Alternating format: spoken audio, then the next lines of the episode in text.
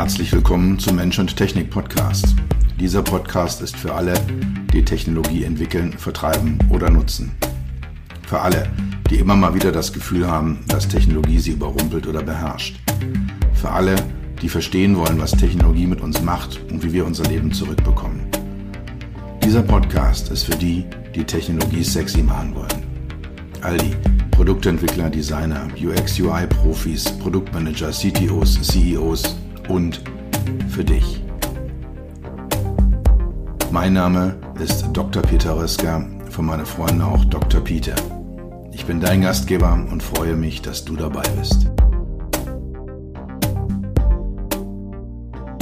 Das ist hier heute die letzte Folge des Mensch-Technik-Podcast zum Thema CES 2024. Die vorletzte Folge vor vier Wochen, da hatte ich mich auf die großen Trends fokussiert. Also was ist da gelaufen? Welche großen Linien sehe ich? Was äh, habe ich an, an äh, ja, an eben an großen Trends mitgenommen aus, aus Las Vegas? Vor zwei Wochen in der letzten Folge ging es dann um Produkte, die ich gesehen habe. Auch da wieder sehr, sehr spannende Themen mit dabei gewesen. Zum Teil klar bei mir wie üblich Fokus auf Automobilthemen, aber auch Sachen aus anderen Bereichen, aus anderen Domänen. Da habe ich ein paar Sachen mitgenommen, wo ich denke, ja, das ist doch ganz spannend und ganz schön. Was ich aber neben, neben Trends, neben Produkten, also neben dem, was kommt und neben dem, was so ist oder was kurz vor der Markteinführung steht, was ich da auch immer mitnehme aus Las Vegas, wenn ich zurückkomme, sind Fragen. Die ergeben sich teilweise daraus, was ich gesehen habe, welche, welche Gespräche ich geführt habe, ähm, was sonst noch so jenseits äh, der Ausstellung, jenseits des Showfloors äh, diskutiert worden ist. Aus Gesprächen, die ich geführt habe, denn da denke ich mir mal, ja, okay, ähm, da sind jetzt ein paar offene Punkte. Und äh, ja, da möchte ich heute mal einsteigen und fünf Fragen habe ich identifiziert für heute, die ich äh, mal diskutieren möchte. Also ich habe teilweise Antworten, über weite Strecken habe ich keine Antworten. Und das äh, nehme ich mir einfach auch mal das Recht heraus zu sagen, okay, das ist eine Sache, da muss ich drüber nachdenken, da muss ich weiter drüber diskutieren, analysieren, Informationen einsammeln. Und vielleicht gibt es ja auch Fragen, die sich stellen, auf die es keine Antworten oder zumindest keine einfachen, eindeutigen Antworten gibt. Ja, also fünf Fragen heute. Die erste Frage ist, wohin geht es denn eigentlich mit der Automobilindustrie? Das zweite ist, äh, es gab dieses Megathema Artificial Intelligence, künstliche Intelligenz. Welche Rolle wird das spielen in der Fahrzeugindustrie? Dann, äh, wie kriegen wir denn eigentlich die Vorteile von Software-Defined Vehicles, also von Fahrzeugen, die über Software definiert werden? Wie, wie bekommen wir die denn eigentlich auf die Straße? Dann eine vielleicht leicht provokative Frage auch aus meiner Sicht und äh, meinem Business heraus. Sind Automotive HMIs, sind äh, automobile Mensch-Maschine-Schnittstellen am Ende? Und zum Schluss nochmal die Frage, die fünfte Frage, ähnlich wie die erste. Wie können wir denn eigentlich äh, in dieser VUCA-World, dieser volatilen, unsicheren, komplexen und ja, ambig, ambiguous, ambiguous äh, heißt es im Englischen, zwiespältigen oder wieder sich widersprechenden Welt. Wie können wir denn in dieser Welt eigentlich eine Zukunft gestalten? Das mal so im groben Überflug die, die fünf Fragen. Die erste Frage natürlich die ganz, ganz große Frage, die sich viele Menschen in der Industrie stellen. Ich diskutiere sie immer wieder in meinem Netzwerk. Ich hatte gerade gestern auch wieder ein äh, längeres Telefonat mit einem langjährigen Netzwerkknoten von mir, in dem wir auch beide so ein bisschen unsicher waren, wo geht's denn jetzt eigentlich hin? Und es ist offensichtlich, die, die Autoindustrie durchläuft eine Phase extremer Veränderung.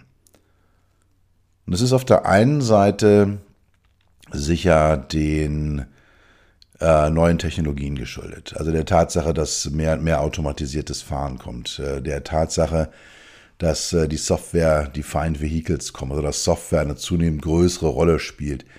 Die ganzen Themen Konnektivität, dann äh, Themen neue Mobilität. Wie bewegen wir uns denn in Zukunft in urbanen Räumen und auch außerhalb von urbanen Räumen? Wie, wie sieht denn Mobilität der Zukunft aus?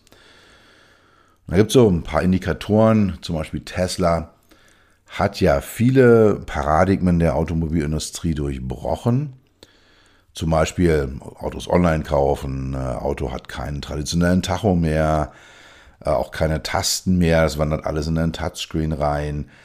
Auf der technischen Seite, auf der Architekturseite die Abschaffung all dieser einzelnen Steuergeräte, die in, äh, ich sag's mal, traditionellen Fahrzeugen aus äh, historischen Gründen verbaut worden sind. Und das Zusammenfassen all dieser einzelnen Geräte in einem zentralen Computer, der im Auto verbaut worden ist. Und dann solche Themen wie ähm, ja, Updates äh, über die Luftschnittstelle, also über, über das Handy kommen dann Software-Updates, ich muss da nicht mehr in die Werkstatt fahren. Alles das sind so Dinge, in denen äh, gerade Tesla sehr, sehr viel bewegt hat. Äh, die alten Paradigmen, die alten Denkweisen, die eingefahrenen Schienen, auf denen die äh, Automobilindustrie unterwegs war und zum Teil noch ist, einfach mal hinterfragt hat, durchbrochen hat die alten Regeln und vieles neu gemacht hat. Und vieles ist sehr, sehr gut, manches funktioniert nicht so richtig. Ähm, aber es, es, es tut sich da einiges und es ist so ein, so ein Beispiel dafür. Tesla war jetzt selber nicht auf der, auf der CES vertreten mit einem eigenen Stand. Ähm, sie waren allgegenwärtig auf eine gewisse Art und Weise, aber ja, Sichtbar auch äh, die, die Zusammenarbeit zwischen Honda und äh, Sony äh, am Thema auch künstliche Intelligenz. Da komme ich dann nochmal auch drauf zu. Auch beim Thema Software-Defined Vehicles ist es ein sehr schönes Beispiel. Aber auch hier, also nicht nur, dass sich das Fahrzeug selber ändert, sondern es ändern sich auch Kooperationsmodelle. Und es ist ja in der Autoindustrie seit vielen Jahren schon so, dass immer so der, ja, die, die, die, die Zusammenarbeit zwischen dem Hersteller, dem OEM auf der einen Seite und den Zulieferern, also den First und Second und Third Tier Zulieferern, ähm, dass das die halt eben ja manchmal eine gewisse pikante ist, aber auch eine sehr, sehr fruchtbare ist. Und ich beobachte das ja seit langem, dass da immer so ein bisschen so ein Swing ist. Mal sind die Autohersteller äh, in der Vorlage, sind die innovativeren, die Treiber Mal sind es die, die Zulieferer, die neue spannende Technologien im Programm haben. Aber auch diese Rolle ändert sich und auch da sehe ich halt, dass äh, viele OEMs die Zulieferer ja, in den letzten 10, 15 Jahren als Technologiepartner, als ähm, eigenständige Firmen betrachtet haben. Heute kommen wir wieder in einen Zustand zurück, den wir vor 20, 25 Jahren schon hatten, dass die Zulieferer vielfach einfach, ja, ich möchte jetzt nicht verlängerte Werkbank sagen, das hört sich so negativ an, aber sehr, sehr stark an die Ideen und Spezifikationen der Autohersteller gebunden sind. Und ich weiß das aus vielen Gesprächen, die ich mit äh, Zulieferern führe. Das ist auch ein, ein essentieller Teil meiner Kundenbasis, sind Zulieferer, dass die immer sagen, naja, auf der einen Seite sollen wir innovativ sein, auf der anderen Seite kriegen wir jetzt vom Autohersteller eine Spezifikation hingelegt und sollen es genau eins zu eins umsetzen. Ja, was denn nun? Ja, und dann drücken sie auch noch die Preise in den Keller, sodass wir überhaupt kein Spielgeld haben, um uns mal eigene Gedanken zu machen. Also das ist ein, ein Problem, was jetzt äh, scheinbar verstärkt auch wieder ähm, kommt. Es gibt neue Player in dem Markt. Also Huawei zum Beispiel ist, ist äh, dabei, Foxconn, das ist die Firma, die in äh, China die, die Apple-Handys herstellt. Die breiten sich gerade extrem aus. Die haben einige sehr, sehr spannende Zukäufe getätigt, auch in Deutschland, um ähm, ja in der Automobilindustrie Fuß zu fassen. Auch äh, der Handyhersteller Xiaomi das sind alles äh, äh, Firmen, die jetzt so in diesen elektrischen Fahrzeugmarkt eindringen und nicht als traditionelle Fahrzeughersteller kommen. Die gibt es auch. Da gibt es dann Firmen wie den BYD oder den NIO aus, aus China, ähm, die, die äh, ja ganz stark eben als traditionelle Autohersteller reindringen, aber halt dann eben auch noch die eben die Softwarefirmen, die Netzwerkfirmen, die Elektronikfirmen, die dann diese Industrie mit Sicherheit extrem verändern werden. Und es wird dann also neue Partnerschaften geben, es wird neue Arten der Entwicklung geben, ähm, auch Entwicklungsprozesse werden sich äh, radikal ändern. Und dann stellt sich die Frage am Ende, wird die Automobilindustrie oder steuert sie schon auf den sogenannten Nokia-Moment zu? Nokia, die Älteren äh, unter euch werden die Firma vielleicht noch kennen, war ein finnischer Handyhersteller. In den 90er Jahren extrem populär, auch Anfang der Nullerjahre. Ich hatte auch immer mal wieder Nokia-Handys. Die haben den Einstieg in die Smartphones schlicht und ergreifend verpennt. Die haben, haben die Idee, ähm, dass jetzt äh, Smartphones ganz anders oder dass Mobiltelefonie eben nicht mehr einfach nur äh, ein hochwertiges äh, Telefonat ist, ein Sprachtelefonat ist und ein paar SMS verschicken und dann noch zwei Spiele drauf auf so ein Mini-Display, so, so ein monochromes, dass die Zeiten mit der Einführung des iPhones 2007 schlagartig vorbei waren. Das hat Nokia nicht gesehen ähm, und hat viel, viel, viel zu spät darauf reagiert und ist dann äh, ja, vom Markt verschwunden. Es gibt immer noch mal wieder Nokia-Smartphones, das sind aber dann halt eben reine Branding-Geschichten, da stehen ganz andere Firmen dahinter. Und selbst das wird eingestellt. Also ich denke mal, der Name Nokia wird verschwinden. Und die Frage ist, passiert ähnliches auch mit den etablierten, traditionellen Autoherstellern? Ist es vielleicht schon zu spät? Oder werden die richtigen Maßnahmen nicht ergriffen?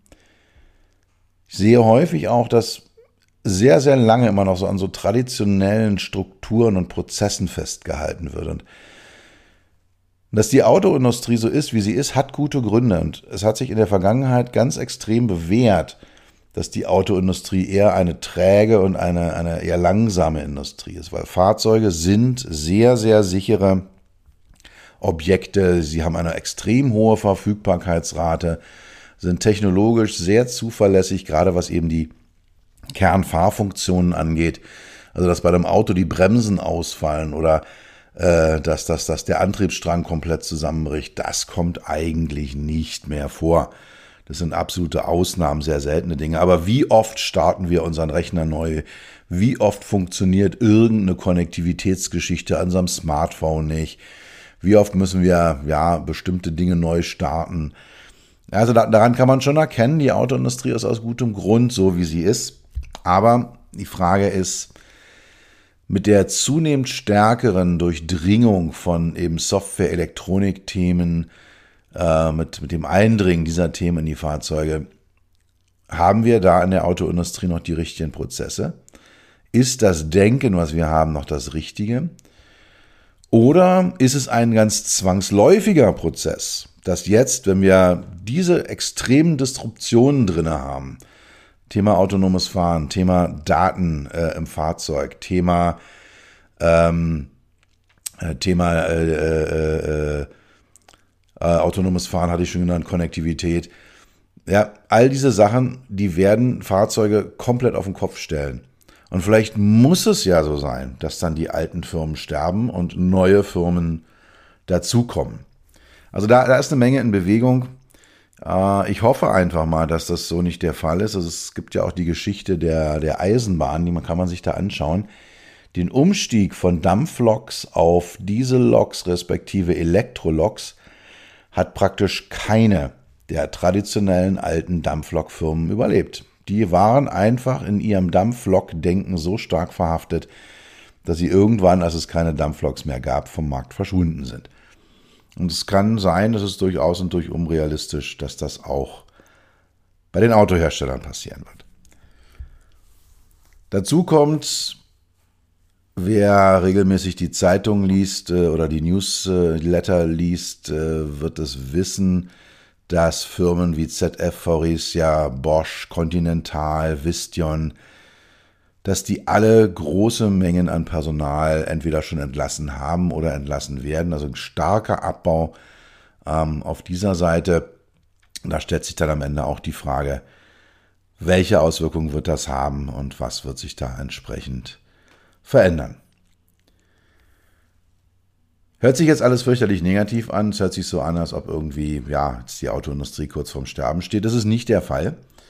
Und ich sehe auch eine sehr, sehr realistische Chance für die traditionellen, für die etablierten Hersteller, für die Audis, BMWs, Mercedes, Fords, Volkswagens, für die äh, äh, Peugeots und Citroëns, für die Fiats und so weiter und so weiter, wie sie alle heißen, die Marken, eine gute Chance. Wir haben in der Autoindustrie inzwischen ein Hightech-Denken, also äh, das Thema Hightech ist verstanden worden.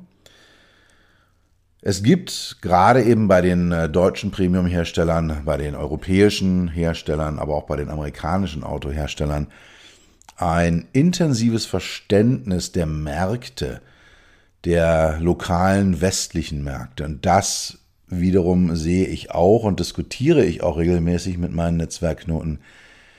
Das gibt es bei den Chinesen nicht.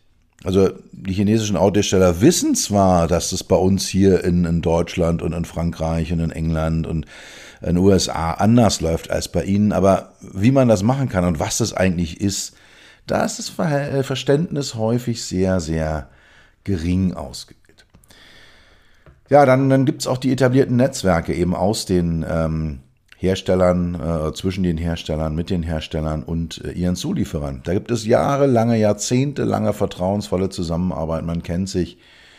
Und äh, ja, das, denke ich mal, ist auch etwas, was man nicht unterschätzen darf. Frage ist am Ende, reicht das aus? Oder müssen wir den Verlust der Autoindustrie in Europa und USA befürchten? Zweite Frage. Welche Rolle wird künstliche Intelligenz in Zukunft, in der Zukunft in der Fahrzeugindustrie und in Fahrzeugen spielen? Und auch hier habe ich keine wirklich klare Antwort. Äh, die einzige Antwort, die ich geben kann, ja, ist, äh, künstliche Intelligenz wird eine enorme Rolle spielen. Sie wird am Ende vielleicht etwas anders sein, als wir uns das heute vorstellen, oder mit hoher Wahrscheinlichkeit sogar etwas anders sein, als wir uns das vorstellen. Aber es wird äh, mit Sicherheit auf allen Ebenen Einflüsse geben. Das fängt an damit, dass äh, Entwickler zunehmend auf, auf äh, KI-Algorithmen zurückgreifen, wenn sie Code schreiben. Ich habe äh, auf dem Stand von Rightware ein Tool gesehen, mit dem äh, mit künstlicher Intelligenz äh, HMIs, Human Machine Interfaces, hergestellt werden. Also ähnlich wie bei DAL-E, wo ich so reinschreibe, ja, ich hätte gerne dieses und jenes Bild, mal mir mal eins gab es dort auch etwas, ja, ich hätte gerne ein HMI und da sollte links ein Tacho sein und, und rechts ein, ähm, ein, ein Fahrerassistenzsystemfenster und in der Mitte ein paar Medien und das Ganze soll bitte in quietsch-rosa sein. Und das hat man dem eingegeben und dann hat man da 20 Designvorschläge bekommen. Also da haben wir es drin. Ähm, dann das ganze Thema Marketing, Sales, äh, auch die Verteilung von Fahrzeugen, das gesamte Fleet Management, also wenn ich jetzt so, so eine, so eine Carsharing-Flotte habe, wo steht eigentlich welches Auto wann, das ist mit Sicherheit ganz stark durch KI ähm, beeinflusst. Ähm, also all das sind so Themen, äh, die da mit Sicherheit reinkommen. Und dann im Fahrzeuginnenraum. Ich habe einige Male schon über das, das Carly-Projekt berichtet, an dem ich mitarbeite. Das ist vom Bundeswirtschaftsministerium gefördert ein Projekt äh, zum Thema, ja, was machen wir denn eigentlich mit KI im Fahrzeuginnenraum? Was machen wir im äh, Bereich der, der, des Fahrerverhaltens? Was machen wir im Bereich von äh, Motion Sickness? Also wenn wir dann autonom fahren und äh, die, die äh, lesen oder E-Mails beantworten, da wird vielen Menschen übel, können wir da was machen? Und dann für mich das spannendste Thema natürlich die Frage, wie verändern sich HMIs, wie verändern sich Fahrzeuginnenräume in Abhängigkeit von persönlichen Vorlieben, von Use Cases, von Zusammenhängen, von Kontexten, von Dingen, die ich mit dem Fahrzeug tue. Auch dass das Fahrzeug selber erkennt, wer ist drinne, was macht der, was steht an. Also da sind Themen, ähm, die mit Sicherheit ganz, ganz intensiv in die Fahrzeuge hineinwirken werden. Also, ich gehe davon aus, dass jeder Aspekt, der sowohl im Prozess der Fahrzeugentwicklung und Nutzung, also von der Planung über die Entwicklung, äh, des Marketing, den Vertrieb bis hin nachher zum Betrieb der Fahrzeuge im Fahrzeug drinne, wird durch künstliche Intelligenz beeinflusst werden. Welche Konsequenzen es hat und wie wir dann damit umgehen werden, da habe ich keine Antwort auf diesen Teil der Frage. Dritte Frage, wie kriegen wir die Vorteile von Software-Defined Vehicles, also von Fahrzeugen, die durch Software definiert werden, wie kriegen wir den auf die Straße? Wie, wie, wie kriegen wir den dann umgesetzt? Die, ein Trend, den ich eben sehe in der Fahrzeugindustrie, ist, dass äh, die traditionellen Fahrzeughersteller so das machen, was sie gut können. Also ein Antriebsstrang und eine Federung und Bremssysteme und Crashsysteme und ein Fahrzeug aerodynamisch optimieren. Ähm, ja, also das sind alles so Themen, die, die bei den traditionellen Fahrzeugherstellern liegen. Und dadurch, dass wir die Elektronikarchitektur mehr und mehr dahin bringen, dass es einen zentralen Rechner geben wird im Fahrzeug, der alles macht und auf den ich dann beliebig Software aufspielen kann. Ich sage es vereinfacht mal, beliebig Software äh, aufspielen kann. Das führt dann dazu, dass äh, die Softwareentwickler natürlich eine enorme Macht bekommen, gerade über den Bereich im Fahrzeuginnenraum, äh, über das Erlebnis, was Fahrerinnen und Fahrer im Fahrzeug haben. Wie sieht es aus? Wie verhält es sich? Was macht es mir für Angebote? Welche Funktionen sind integriert? Alles das wird durch Software in Fahrzeuge hineindefiniert. Und wir sehen ja schon die Kooperation. Also äh, ganz, ganz großen, ganz klassisch äh, Honda und Sony mit dem äh, Affila, einem Fahrzeug, was von, von ähm, Honda auf der Fahrzeugseite gemacht wird und von Sony wird dann der sehr, sehr große Bildschirm im Fahrzeuginnenraum bespielt. Mit dem Verständnis, das Sony hat als sehr, sehr kundennahes Unternehmen, als Consumer-Unternehmen mit den Spielekonsolen, mit den ganzen Geräten, die wir im Haushalt haben. Da hat Sony ein sehr, sehr ausgeprägtes Verständnis für. Und auch mit der Kompetenz eben Software zu schreiben und zu implementieren. Ja, und das, das wird das Modell der Zukunft sein und ich sehe da sehr, sehr viele technische Lösungen. Was mir so ein bisschen fehlt, und da habe ich ja auch schon eine, eine Folge gemacht äh, in den letzten Monaten zum Thema, wo sind dann eigentlich die Use Cases? Ja, also was, was tun wir denn jetzt eigentlich damit? Und klar, wir können die gesamte Internetwelt, Welt, wir können die App-Welt, wir können die Gaming-Welt ins Fahrzeug hineinbringen. Das ist aus meiner Sicht aber, ich sag mal so, der allererste Schritt, so der alleroberflächlichste Schritt, ähm, der damit drin ist. Die, der eigentliche Benefit, die eigentlichen Use Cases liegen aus meiner Sicht tiefer. Wie können wir Fahrzeuge voneinander differenzieren? Wie können wir Fahrzeuge personalisieren? Wie können wir sie auf bestimmte Einsatzfelder, auf bestimmte Use Cases, auf bestimmte Anwendungen anpassen. Und es mag statisch sein, es mag aber auch flexibel sein. Zum Beispiel auch die Frage, wenn ich jetzt Flottenfahrzeuge habe, also an so, so, so einen Carsharing-Anbieter, da gibt es ja noch eine Handvoll, werden die dann in der Lage sein, ein, unabhängig von der Marke, also ob jetzt, äh, nehmen, wir, nehmen wir mal ein paar Namen. Wir haben die Firma Miles, äh, die dieses anbietet und die hat so verschiedene Fahrzeuge im Programm. Also vielleicht ein Audi und ein VW und ein BMW und ein Mercedes. Und die sind ja erstmal alle unterschiedlich. Und können wir über ein Software-Defined Vehicle erreichen, dass all diese Autos sich für den Kunden mehr oder weniger identisch anfühlen. Also dass ich kein Erlebnis habe, oh, ich sitze in einem Mercedes, sondern, ah, ich sitze in einem Miles-Auto drinne. Da ist die Frage, ja, wird, wird, das, wird das ein Geschäftsmodell sein? Kann man, kann man da was mitmachen? Also die technischen Möglichkeiten sehe ich. Und äh, das ist mit Sicherheit eine Sache, wo man dann sagt, äh, ich, ich brande nicht mehr das Fahrzeug, sondern ich gebe dem äh, Anbieter, demjenigen, dem, der, der den Service zur Verfügung stellt, die Bühne, sich als Marke zu präsentieren. Und wir haben das ja schon in der, in der Luftfahrtindustrie. Da ist der Unterschied zwischen EasyJet und ähm, Qatar Airways, um einfach mal zwei Airlines zu nennen, immens. Aber es ist mir völlig egal, ob ich jetzt in einen Airbus oder in einen Boeing von EasyJet oder in einen Airbus oder einen Boeing von, von Qatar Airways einsteige. Das äh, äh, wird, wird mein Branding-Empfinden nur sehr, sehr begrenzt oder nur für sehr wenige Menschen beeinflussen. Sondern ich werde sagen, hey, ich sitze hier in einem Auto dieser oder jener Airline drin. Ja, das also zum Thema Software Defined Vehicles. Dann die kleine, gehässige, provokative Frage, sind wir mit Automotive HMIs am Ende angekommen? Also ist da eigentlich überhaupt noch Potenzial dahinter? Wenn ich die Armaturenbretter, die ich auf der CES gesehen habe oder auch wenn ich sonst in Autos einsteige, muss ich äh, mir sagen, also Leute, pf, da sind wir am Ende angekommen. Da, da ist, äh, ja, da ist alles klebrig, das ist alles nicht so dolle. Da gibt's mal die waagerechten, da gibt's mal die senkrechten Displays und da gibt's mal äh, unterschiedliche Architekturen mit den großen Displays zwischen den beiden A-Säulen äh, oder halt eben dann fragmentierte Lösungen.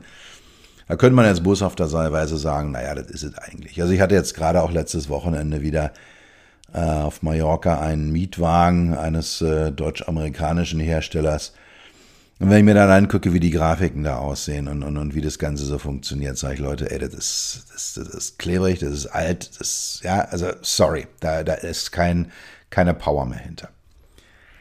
Auf der anderen Seite sehe ich, dass im Moment gerade in den tieferen Software-Ebenen oder in tieferen Systemebenen, also bei der Elektronik-Hardware, bei den Chips, aber insbesondere beim Thema Betriebssysteme, und damit dann auch bei den Themen äh, wie Konnektivität, also Anschlussfähigkeit, Integration von, von fremden Devices in Fahrzeuge hinein, dass da eine, eine, eine große Menge passiert. Und vielleicht haben wir einfach gerade so ein Plateau erreicht auf der Oberfläche. Da ist jetzt einfach mal alles, wie es ist. Und da haben wir ein paar Lösungen und die sind ein bisschen besser oder ein bisschen schlechter. Und vielleicht dauert es jetzt einfach noch mal bis zur nächsten oder zur übernächsten CES, bis sich das dann auch in Anwendungsfällen, in Designs, in Architekturen niederschlägt, äh, so dass wir dann entsprechend vor ganz neuen Lösungen und ganz neuen Lösungsräumen in Zukunft stehen werden. Ja, zum Abschluss noch die Frage, wie können wir denn eigentlich in der sogenannten VUCA World, also VUCA für Volatile, Uncertain, Complex and Ambiguous, also volatil, unsicher, komplex und zwiespältig, wie können wir dann in dieser Welt eigentlich überleben? Mein Kollege und Freund Ilja Greschkowitz äh, sagt auch immer, es gibt kein neues Normal. Es gibt nur ein Niemals Normal in Zukunft. Und das ist für mich eigentlich die Kernaussage bei der ganzen Geschichte. Das, der, der Wandel, das ständige Ändern, das dauerhafte Infragestellen existierender Paradigmen, das wird aus meiner Sicht das neue Normal werden. Also, dass wir statische Phasen haben werden, das wird die absolute Ausnahme sein oder eigentlich gar nicht mehr passieren. Gerade in der Technologiewelt ähm, ich gehe auch mal von dem Paradigma aus, dass wir da eine exponentielle Steigerung jeglichen Aspekts haben, was Technologie angeht, also ihre Verfügbarkeit, ihre Menge, ihre Möglichkeiten, ähm, ja, die Speichergrößen und so weiter. Das wächst alles exponentiell. Und dass wir bei diesem sogenannten Hockeystick ganz am Anfang stehen werden und jetzt eben erfahren, was das eigentlich bedeutet. Ja, nicht nur, dass wir als Konsumenten alle halbe Jahre neue Produkte haben, sondern dass auch wir als Entwickler, als Produzenten dauerhaft, intensiv und immer wieder gefordert sind, die Denkrichtung zu ändern, äh, die neuen Herausforderungen anzunehmen. Und äh, ich, ich sehe eine realistische Chance. Äh, Menschen sind unglaublich flexibel, wir sind unglaublich gut in der Lage, uns an neue Situationen anzupassen. Und wir werden auch in der Lage sein, uns an die dauerhafte neue Situation äh, des dauerhaften Wandels ähm, immer wieder anzupassen. Und da bin ich hoffnungsvoll. Vielleicht äh, hat sich das jetzt diese Folge so ein bisschen negativ angehört, aber ich gehe davon aus, dass, dass äh, wir als Menschen das hinbekommen werden, auch wir als Industrie, und dass wir dann halt eben die Möglichkeiten, die sich äh, auftun, in Zukunft intensiv nutzen werden und auch zum Besseren nutzen werden. Aber bereitet euch darauf vor, der Wandel wird die neue Konstante.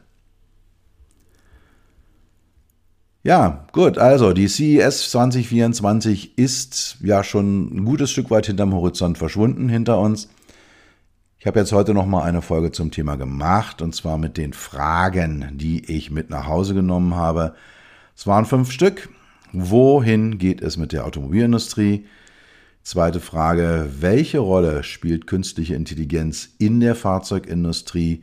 Von der Entwicklung, von der Konzeption über Sales und Marketing, Flottenmanagement bis hin zur Nutzung im Fahrzeug. Wie können wir die Vorteile, die Software-Defined Vehicles haben, also software-definierte Fahrzeuge haben, wie kriegen wir das auf die Straße? Die Frage, haben Automotive HMIs, hat die äh, automobile Mensch-Maschine-Schnittstelle ein Ende erreicht oder ist es vielleicht nur ein Plateau, was wir im Moment gerade sehen? Und welche Chancen ergeben sich eigentlich aus der VUCA, aus der Volatile, Uncertain, Complex und Ambiguous Welt für unsere Zukunft?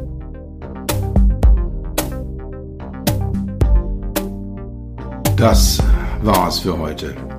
Ich bedanke mich dafür, dass du Zeit mit mir verbracht hast. Du hast etwas für dich getan, was dir keiner mehr nehmen kann. Für einen weiteren Austausch findest du mich auf LinkedIn und auf meinen Webseiten www.peter-rösker.com Rösker mit OE und SS oder unter www.beyond-hmi.de. Bis zum nächsten Mal, pass auf dich auf und bleib gesund.